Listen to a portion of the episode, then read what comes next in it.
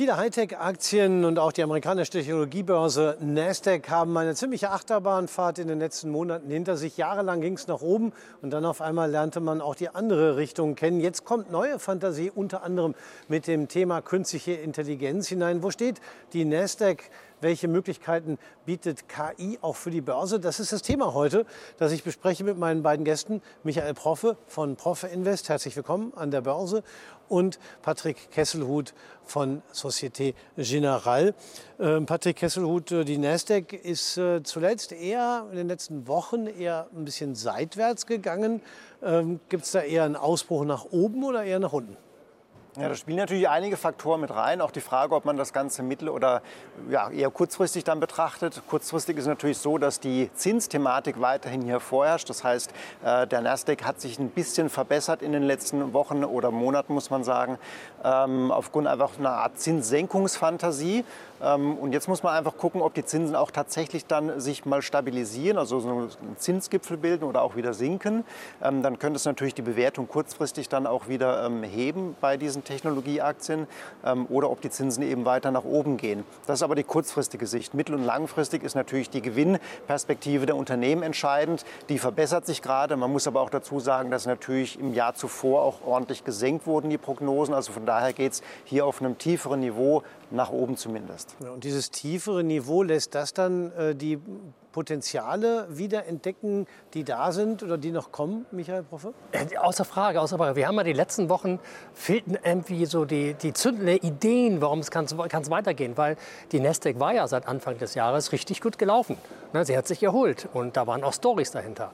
Und die fehlten jetzt in den letzten Wochen so ein bisschen und wir hatten eine Seitwärtsbewegung und dann kamen die etwas schlechteren Nachrichten mit den Zinsen, mit den Banken. Gibt es einen Bankenrand 2.0 etc.? Die Börsen reagierten dann leicht negativ und gestern Abend haben, haben dann die zwei ganz große Unternehmen Zahlen bekannt gegeben. Nur als Beispiel, eine Microsoft und eine Alphabet, die waren wesentlich besser als erwartet. Aber das Interessanteste dabei, die Story, die die beiden rausgegeben haben. Beide haben über künstliche Intelligenz gesprochen und haben den Stellenwert ganz weit nach oben geholt. Das heißt, jetzt kann wieder so richtig Fantasie in den Markt reinkommen und kann die, den Nasdaq wieder weit nach oben ziehen. Auf jeden Fall die dicken Schiffe, die haben die Möglichkeit, wie eine Microsoft eine Alphabet, die, die Nasdaq jetzt wieder nach oben zu ziehen. Patrick Kesselut, wo sehen Sie in welchen Bereichen Potenziale für die Hightech-Aktien? Ja, künstliche Intelligenz ist natürlich eins der Themen, die auch aber schon tief verwurzelt ist, beispielsweise in industriellen Prozessen, was vielorts gar nicht so bekannt ist tatsächlich. Ähm, es gibt aber auch weitere Anwendungen. Autonomes Fahren wird zum Beispiel eines der Themen sein. Aber auch die ganze Fertigung an sich, Industrie, beispielsweise eine Bremse am Auto war früher eher ein mechanisches Teil, heute steckt da äh, Quellcode dahinter letztlich. Ähm, das sind alles Dinge, die sich weiter fortsetzen. Das hält ja niemand auf, dass Daten immer mehr ins Internet gehen, Cloud, Vernetzung, Technologisierung, das nimmt stetig stetig weiter zu und das wird dann am Ende natürlich auch der Wachstumstreiber für den Nasdaq sein. Nun äh, gibt es da viele Möglichkeiten. Jetzt haben Sie beide schon mal das Stichwort Künstliche Intelligenz, KI, kurz abgekürzt äh, genannt. Und äh, im Vorgespräch haben wir so schön gesagt, äh, als das Internet losging, äh, dieser lustige Spruch, das sitze ich nicht durch. Manche sagen das vielleicht auch bei KI, aber äh, Michael Prof, ich vermute mal, auch die werden wahrscheinlich auf dem falschen Fuß erwischt. Die werden definitiv auf dem falschen Fuß erwischt werden, weil die KI KI, hat sich schon längst durchgesetzt, wie der Patrick schon gesagt hat. Ich war auch auf der Hannover Messe. In den Industriezweigen gibt es die KI schon längst. Das kriegen die meisten Menschen gar nicht mit. Und jetzt kommen, kommen die großen Unternehmen, so wie Microsoft und Alphabet, und zeigen, hey, für die breite Masse gibt es da auch was. Wir wissen noch nicht genau, wie wir das alles nutzen können. Aber wir haben riesige Datenbanken und wir können mit der KI in den Datenbanken richtig was rumspielen und können da einen Mehrwert rausziehen. Wie weit das sich alles generieren wird, das werden wir die nächsten Monate eigentlich alles erleben. Wir sehen jetzt gerade erst die Spitze eines kleinen Eisberges. Und die Kreativität ist da eigentlich grenzenlos. Aber die Großen, die das eigentlich voranbringen werden, das sind, das sind die großen Namen. Es gibt natürlich in der KI viele, viele kleinere Unternehmen, wo richtige Ideen entstehen. Die werden sich am Markt aber ja nicht durchsetzen, weil ihnen das Kapital fehlt. Weil KI kostet auch eine ganze Menge Geld. Mhm. Denn es geht ja darum, riesige Datenbanken zu bearbeiten. So, und dafür brauche ich natürlich Pro Prozessorleistung. Da ist wieder so ein Unternehmen wie Nvidia gefragt, die die, die, die äh, Prozessorleistung anbieten können. Aber man braucht noch ganz, ganz, ganz viel. Aber das wird sich in den nächsten Monaten so sukzessive zeigen, dass da viel gemacht wird. Und wenn man viel Geld braucht, braucht man die großen Unternehmen wie eine Alphabet, wie eine Microsoft, wie eine Apple etc. Die haben das Geld und können da den richtigen Schwung reingeben. Mhm. Gestern Abend nach, haben Microsoft und Alphabet ihre Zahlen bekannt gegeben und im Talk danach hieß es auch, ja, künstliche Intelligenz ist ein riesiges Thema bei Ihnen und Sie erwarten da in Zukunft gigantische Wachstumszahlen. Mhm. Äh, und das sind Aussagen, die eigentlich schon alle sagen. Ja. Aber wie das dann immer so ist äh, mit so neuen Technologien, sie können äh, negativ genutzt werden, sie können positiv genutzt werden. Ähm, Patrick Kesselow, sind wir da noch ganz am Anfang und können das quasi noch gar nicht überblicken, welche Ertragsmöglichkeiten da vielleicht mal entstehen?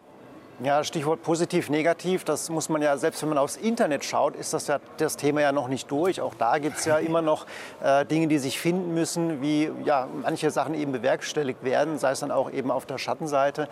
Das wird sich alles finden, auch im Bereich KI natürlich, äh, wobei hier die Entwicklung und natürlich auch das Potenzial und damit auch das, was es vielleicht irgendwann mal dann zu regeln gibt, ungleich größer zu sein scheint. Ähm, ja, aber investieren kann man natürlich, wie gesagt, äh, hier in, in einer breiten Vielfalt. Ne? Mhm. Mir fehlt jetzt im Moment, aber ich bin jetzt auch kein Unternehmer, noch nicht äh, äh, ein bisschen die Fantasie, wo man dann wirklich auch richtig Geld damit verdienen kann. Ähm, aber vielleicht sehe ich das auch zu eng auf den, auf den Endkunden betrachtet. Wird das meiste Geld vielleicht eher zwischen Unternehmen verdient, die diese Im Moment definitiv, das ja. sieht man in der Industrie auch schon. Das heißt, äh, äh, die Servicekosten werden wesentlich geringer, weil bevor ich einen Service Mensch an, eine, an ein Problem setze, der 200 Seiten eines Fachbuches durchlesen lesen muss und ich habe einen KI-Assistenten, der in einer Bruchteil einer Sekunde die Lösung mir gibt und ich kann das abhandeln, das, kostet, das spart unglaublich viel, äh, viel Kapital. In der Industrie sagt man, die Einsparungen liegen im Moment zwischen 14 bis 20 Prozent. Das mhm. ist eine Hausnummer. Das heißt, der ganze Servicebereich wird in Zukunft wesentlich ähm, ähm, ähm preiswerter. In den ganzen Fertigungsstraßen, alles wird effizienter. Der Mensch kann gar nicht so effizient sein wie nachher die, diese künstliche Intelligenz, die ich mit gewissen Parametern gefüttert habe. Also in der Industrie sieht man die Einsparungen schon und auch dieses, äh, äh, man, man, wird, man, wird, wesentlich effizienter. Ja. Wie das im breiten Massenmarkt jetzt passiert, äh, was da für den Kunden an Vorteile rauskommt, da sind wir gerade in diesem Feld, was wir alles noch gar nicht so definieren können. Momentan ist ChatGPT eine Spielerei. Ne? Hm. Da gibt man ein, was, was so und so und so. Was man heutzutage schon weiß, man kann mit dem Programm ganze Programm Quellcode schreiben. Das heißt, in der Softwarebranche äh, wird, wird, wird es einen riesen Wandel geben. Man braucht gar nicht mehr so viele Softwareingenieure, sondern braucht spezialisierte Softwareingenieure, die mit einem KI-unterstützten System arbeiten können und da die gewisse Nachkontrolle machen, weil die Codes können jetzt alle äh, von Jet ge äh, geschrieben werden. Mhm. Und wie das in anderen Bereichen nachher aussieht, das werden wir die nächste Zeit alles irgendwie erleben. Ist ChatGPT am Ende auch der bessere Anleger und könnte, wenn man es mal eintippt, sagen, so, welche Aktien soll ich kaufen, um auf KI zu setzen, mir eine sinnvolle Antwort geben? Ich glaube, das wird eine unglaublich spannende Sache, wie sich das da entwickeln wird. Ob das wirklich ein besserer Anleger wird, alles, was es heutzutage schon als Robo-Advisor etc. gibt, die sind nicht wirklich, wirklich gut. Die schlagen nicht den Einzelnen, weil ähm, Börse hat auch unglaublich was mit Emotionen zu tun. Mhm. Ist ja außer Frage. Und wie will ich Emotionen in ein KI-gestütztes System hineinbringen und ein, ein, Emotionssystem, was ich tagtäglich ständig anpassen muss. Mhm. Das ist eine riesige Rechenleistung, eine riesige Herausforderung. Da glaube ich persönlich noch nicht, dass das so ist. Da bin ich äh, der Meinung, dass ein Anleger, der selbst Erfahrung sammelt an den Börsen, wesentlich effizienter und erfolgreicher sein kann als so ein System. Aber ich kann mich natürlich irren. Wer weiß, wie sich das alles so weiterentwickelt und zu was so ein System nachher eigentlich fähig ist. Dass es da Entwicklung geben wird und dass es da Modelle geben wird, wo vielleicht ein Durchschnittsanleger äh, mit zufrieden sein kann, das kann ich mir gut vorstellen. Ja, um die Chancen von Unternehmen und Börsenkursen zu beurteilen, muss ich ja auch auf viele Daten zurückgreifen, wäre also eigentlich ein gesuchtes Feld. Aber äh, es gibt ja auch Zertifikateemittenten, die kann man auch fragen. Patrick ja. Hesselhut, wie kann ich denn, äh, mit welchen äh, Instrumenten könnte ich denn auf diese Entwicklung Einzelaktien oder Index am besten setzen? Gut, also um das noch mal kurz aufzugreifen, natürlich sind Anlageentscheidungen sehr individuelle, persönliche Entscheidungen und eine Anlage muss auch zu einem passen. Das kann einem vielleicht eine KI auch erstmal nicht abnehmen, wirklich zu sagen, was für eine Anlage passt denn nun für dich speziell. Also das wird ein weiter ja, ein sehr ein Selektionsprozess sein, den der selbstentscheidende Anleger natürlich insbesondere äh, für sich selber ähm, durchlaufen muss. Mhm. Ähm, welche Zertifikate passen? Auch da ist natürlich, da fängt schon an mit der breiten Auswahl. Es gibt sehr, sehr viele Produkte natürlich. Ähm, wenn man jetzt davon ausgeht, dass eben Nasdaq oder Einzelaktien ja, vor einer möglichen Horst stehen beispielsweise, dann könnte man das mit ähm, Hebelprodukten begleiten. Das sind eben Papiere, die überproportional an Gewinnen dann oder an Kursgewinnen von diesen Unternehmen ähm, ja, sich äh, partizipieren letztlich oder teilhaben. Ähm, man muss natürlich auch ein gewisses Risiko dann dafür eingehen. Das heißt, für diesen Hebeleffekt, der in diesen Produkten mit drin steckt, habe ich beispielsweise eine Knockout-Barriere, die ich dann eben ähm, tragen muss oder einen gewissen, eine Zeit, die abläuft, einen Zeitwertverlust. Solche Dinge kommen dann damit rein. Das ist eben für alle die, die ein bisschen spekulativer das Ganze sozusagen handhaben wollen. Ähm, es gibt aber auch auf der Anlageseite Produkte wie Bonuszertifikate oder Discount-Zertifikate, mit denen man auf diese Basiswerte dann äh, gehen kann, dort investieren kann ähm, und auch im Übrigen Geld verdienen kann in Seitwärtsphasen, so wie es die letzten vier Wochen war, als gutes Beispiel. Mhm. Wie beurteilen Sie die Chancen von klassischen Optionsscheinen? Ja, aktuell muss man sagen, die sind sehr günstig, weil einfach die Volatilität recht gering ist. Der Markt hat sich ja so ein bisschen eingependelt in einer sehr engen, wir sagen dazu Trading Range, also einfach eine enge Spannbreite an Kurse. Dort verharrt er eigentlich seit vier Wochen. Das gilt für sämtliche große Indizes, nicht nur der Nasdaq, S&P ist auch dabei, DAX. Ähm, und das führt dazu, dass eben die Volatilitäten, die Schwankungsbreiten am Markt sehr gering sind und das wiederum sorgt dann für günstige Kurse bei den Optionsscheinen. Das heißt, wer jetzt einen Optionsschein kauft, der zahlt eben weniger dafür wie in der Marktphase, wo die Schwankungen sehr stark sind. Da sind die gleichen Produkte mit gleicher Laufzeit, gleicher Ausstattung ungleich teurer. Das heißt, wer eben jetzt investieren möchte, sei es auf steigende oder fallende Kurse, ist natürlich mit einem Optionsschein so gesehen sehr günstig dabei. Mhm. Das ist ja ein Bereich, äh, mit äh, dem Sie relativ viel zu tun haben. Äh, bei Profe Invest kümmern Sie sich um Möglichkeiten, wie man mit Optionsscheinen investieren kann. Wenn es aber jetzt speziell darum geht, hier, würden Sie dann eher auf einzelne Aktien setzen oder auf Indizes? Also grundsätzlich würde ich auf einzelne Aktien setzen, weil im Indizes sind ja immer viele Werte drin und da gibt es Werte, die zehren an dem Index und andere ziehen den Index nach oben. Das heißt, bei einer Einzelwertbetrachtung bin ich besser dran. Und wenn ich nochmal auf die beiden Werte von gestern Abend zurückkomme, von Microsoft und Alphabet, die haben ja gestern ihre Zahlen bekannt gegeben, die waren super und der Ausblick ist ja auch super. Wenn ich jetzt als Anleger denke, ich möchte diese Aktie kaufen oder ich möchte mit Hebel bleiben, zum Beispiel so ein Plain Vanilla Optionsschein und ich bin langfristig unterwegs und, und glaube, was die Manager da sagen, dass KI eine tolle Sache für ihre Unternehmen sein wird, dann könnte ich mir jetzt einen Optionsschein kaufen für diese beiden Einzelunternehmen, die, ich in, die sind zwar auch im Nasdaq 100 drin, aber nicht alle Werte im Nasdaq 100 haben so eine tolle Aussage gemacht wie dieses Unternehmen als mhm. Beispiel. Ja. Und dann würde ich mir einen langlaufenden Optionsschein am Geld kaufen. Das müssen wir halt mal kurz erklären. Was heißt das langlaufender Optionsschein und was heißt am Geld? Langlaufender Optionsschein bedeutet, wenn die Aktie jetzt äh, einen Wert von 100 US-Dollar hat, dann würde ich mir den Basiswert des Optionsscheines bei 100 US-Dollar aussuchen. Dann bin ich am Geld.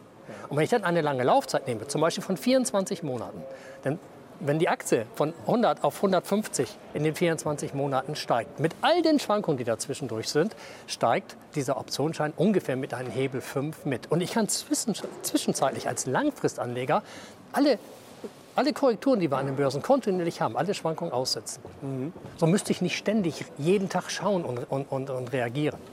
Was ist denn der Vorteil gegenüber der, dem Direktkauf der Aktie? Ich könnte ja auch eine Microsoft und Alphabet als Aktie kaufen. Ja, natürlich kann ich die kaufen. Da muss ich viel mehr Geld für investieren. Und die Performance ist zwar eine tolle, wenn die zum Beispiel in zwei Jahren 50 Prozent macht, aber ich kann meine Performance durch ein Hebelinstrument, wo ich weniger Geld investiere, hebeln. Nur mal als angenommen, ich will 2000 ich sage mal ganz einfach 2000 Euro in Microsoft oder in eine Alphabet investieren, dann kann ich die eine Hälfte in die Aktie nehmen und die andere Hälfte in einen Optionsschein. Mhm. Und kann damit mein Gesamtgewinn, sollte die Aktie wirklich steigen, erhöhen. Mhm. Das Risiko beim Optionsschein ist aber ungleich größer als bei der Direktanlage. Ist, ist definitiv. Das haben wir gerade letztes Jahr in der Krise gesehen. Wenn es denn drunter geht und längerfristig runtergeht, dann geht so ein Optionsschein natürlich mit dem Hebel, den es hat, mit, dem, mit der Aktie mit runter. Und wenn dann nicht genügend Restlaufzeit ist, kann der Optionsschein sich mit den steigenden Aktienkursen nicht erholen und dann kann es sogar zu einem Totalverlust kommen. Das muss man wissen. Ja. Äh, ein, ein, Thema, das Ihnen auch sicherlich vertraut ist, Patrick Kesselhut, aber trotzdem bei den Käufern überwiegt natürlich der Blick auf die Chancen, die man damit hat, sonst würden sie die Optionsscheine und auch vergleichbare Instrumente nicht kaufen. Wie gehen die Anlegerinnen und Anleger bei Ihnen mit diesen Hebelinstrumenten um? Ja, man sieht eben bei Optionsscheinen tatsächlich, dass eher die länger laufenden äh, gewählt werden. Ähm, das ist also tatsächlich schon der Fall. Ähm, länger laufend heißt dann wirklich ein Jahr und länger. Man muss sagen, weil der Zeitwertverlust spielt doch äh, ein bisschen hier dann eine größere Rolle bei den kürzer laufenden. Vor allem in den letzten zwei, drei Monaten der Laufzeit baut sich da der Zeitwert doch relativ stark ab. Das ist gelernt beim selbstentscheidenden Privatanleger. Das hat er wirklich sozusagen ja, intus und nutzt das auch. Das sieht man ganz klar im Absatz der, der Optionsscheine, welche Laufzeiten eben gefragt sind. Bei den Turbo-Optionsscheinen, die ein bisschen anders funktionieren mit einem Knockout, da ist es ein bisschen anders. Die haben in der Regel gar keine feste Laufzeit mehr. Die laufen einfach endlos, es sei denn, der Knockout wird irgendwann erreicht, dann dieses Niveau. Ähm, und da ist es schon so, dass die Hebel ein Stückchen größer sind einfach tatsächlich. Also hier riskieren die Anleger ein Stückchen mehr mit diesen Produkten. Der Optionsschein ist im Vergleich, will ich sagen, entspannt, aber eher so die, die Variante, wo man dann eben auch mal einen Kurshänger aussitzen kann. Das ist mit einem Turbo nicht ganz so einfach. Da muss man schon wirklich wesentlich näher dran sein, stärker beobachten, dass eben der Knockout hier nicht erreicht wird. Mhm. Das unterscheidet so ein bisschen diese beiden großen Lager. Und auch die Motivation äh, des Anlegers ist wahrscheinlich auch von der zeitlichen äh, Komponente her anders. Der eine, äh, der Turbo-Optionsscheinkäufer wird wahrscheinlich eher kurzfristiger denken als der klassische Optionsscheinkäufer. Ist, ja. ist es auch in der Praxis so? Das ist so, das ist so, das sehen wir. Ja. Ähm, wenn wir das nochmal uns äh, genauer anschauen und nochmal zurückkommen auf ChatGPT, da haben wir ja gerade schon gesagt, ist ChatGPT der bessere Anleger? Da könnte man ja auch ChatGPT auch auf solche Fragen ansetzen. Aber ähm, ist da nicht, Michael Proffe, der menschliche Faktor wirklich erst recht entscheidend, wenn es darum geht, wenn ich für mich selbst entscheiden muss, wie viel Risiko ich zum Beispiel eingehen will? Ja, definitiv. Wenn ich einem KI-gestützten System etwas überlassen sollte und ihm sage, such mir das und das raus mit der und der Risikoschwelle, dann ähm, ähm, nimmt dieses System ja äh, von den vorhandenen Daten etwas heraus und ist ja emotionslos. Mhm. Aber ich selber kann ja mit meinen Emotionen gegenüber dem Produkt, was ich habe, ganz anders reagieren, weil mein Umfeld kann sich jeden Tag auch durch irgendwelche Ereignisse verändern und mein Verhältnis zu Geld kann sich verändern durch irgendwelche Ereignisse. Das heißt, ich muss selber sehen, bin ich ein Anleger, der regelmäßig an der Börse ist und Schwankungen ab kann, bin ich Anleger, der völlig relaxed jahrelang in langlaufende Sachen investieren kann, äh, riecht mich etwas auf an der Börse, wenn negative Nachrichten kommen, die aber mein Produkt nicht äh, betreffen, schaue ich dann trotzdem intensiv drauf. Ich muss selber ein Gefühl dafür kriegen, welches Instrument passt zu mir, welche Laufzeit passt zu mir, welcher Hebel, mit welchem kann ich entspannter, wo kriege ich keine feuchten Finger. Ja, das, und da hat jeder ein ganz anderes Feeling, jeder. Und da muss mhm. jeder, wenn man nämlich langfristig an der Börse äh, äh, Geld verdienen will und man will dann nicht alt werden an der Börse, ruckzuck mhm. alt werden, dann muss ich ein gutes Gefühl für die ganze Geschichte haben. Und das kann ein so ein künstliches System überhaupt gar nicht gehen, weil das ist emotionslos und macht ganz einfach. Mhm. Ja, also es gibt viele Aspekte, aber man sollte äh, schauen, dass man gerade in Gelddingen äh, sich dann nicht zu sehr abhängig von KI macht, sondern es vielleicht eher als eine Möglichkeit sehen, dort zu investieren, wenn man denn die richtigen äh, Instrumente und äh, Aktien auch findet. Ich bedanke mich für dieses wirklich spannende Gespräch. Ich glaube, über KI haben wir nicht das letzte Mal geredet. Nein. Michael Proffe von Profi Invest und Patrick Kesselhut äh, von der Societe Generale, meine Damen und Herren, bei Ihnen bedanken wir uns fürs Zuschauen.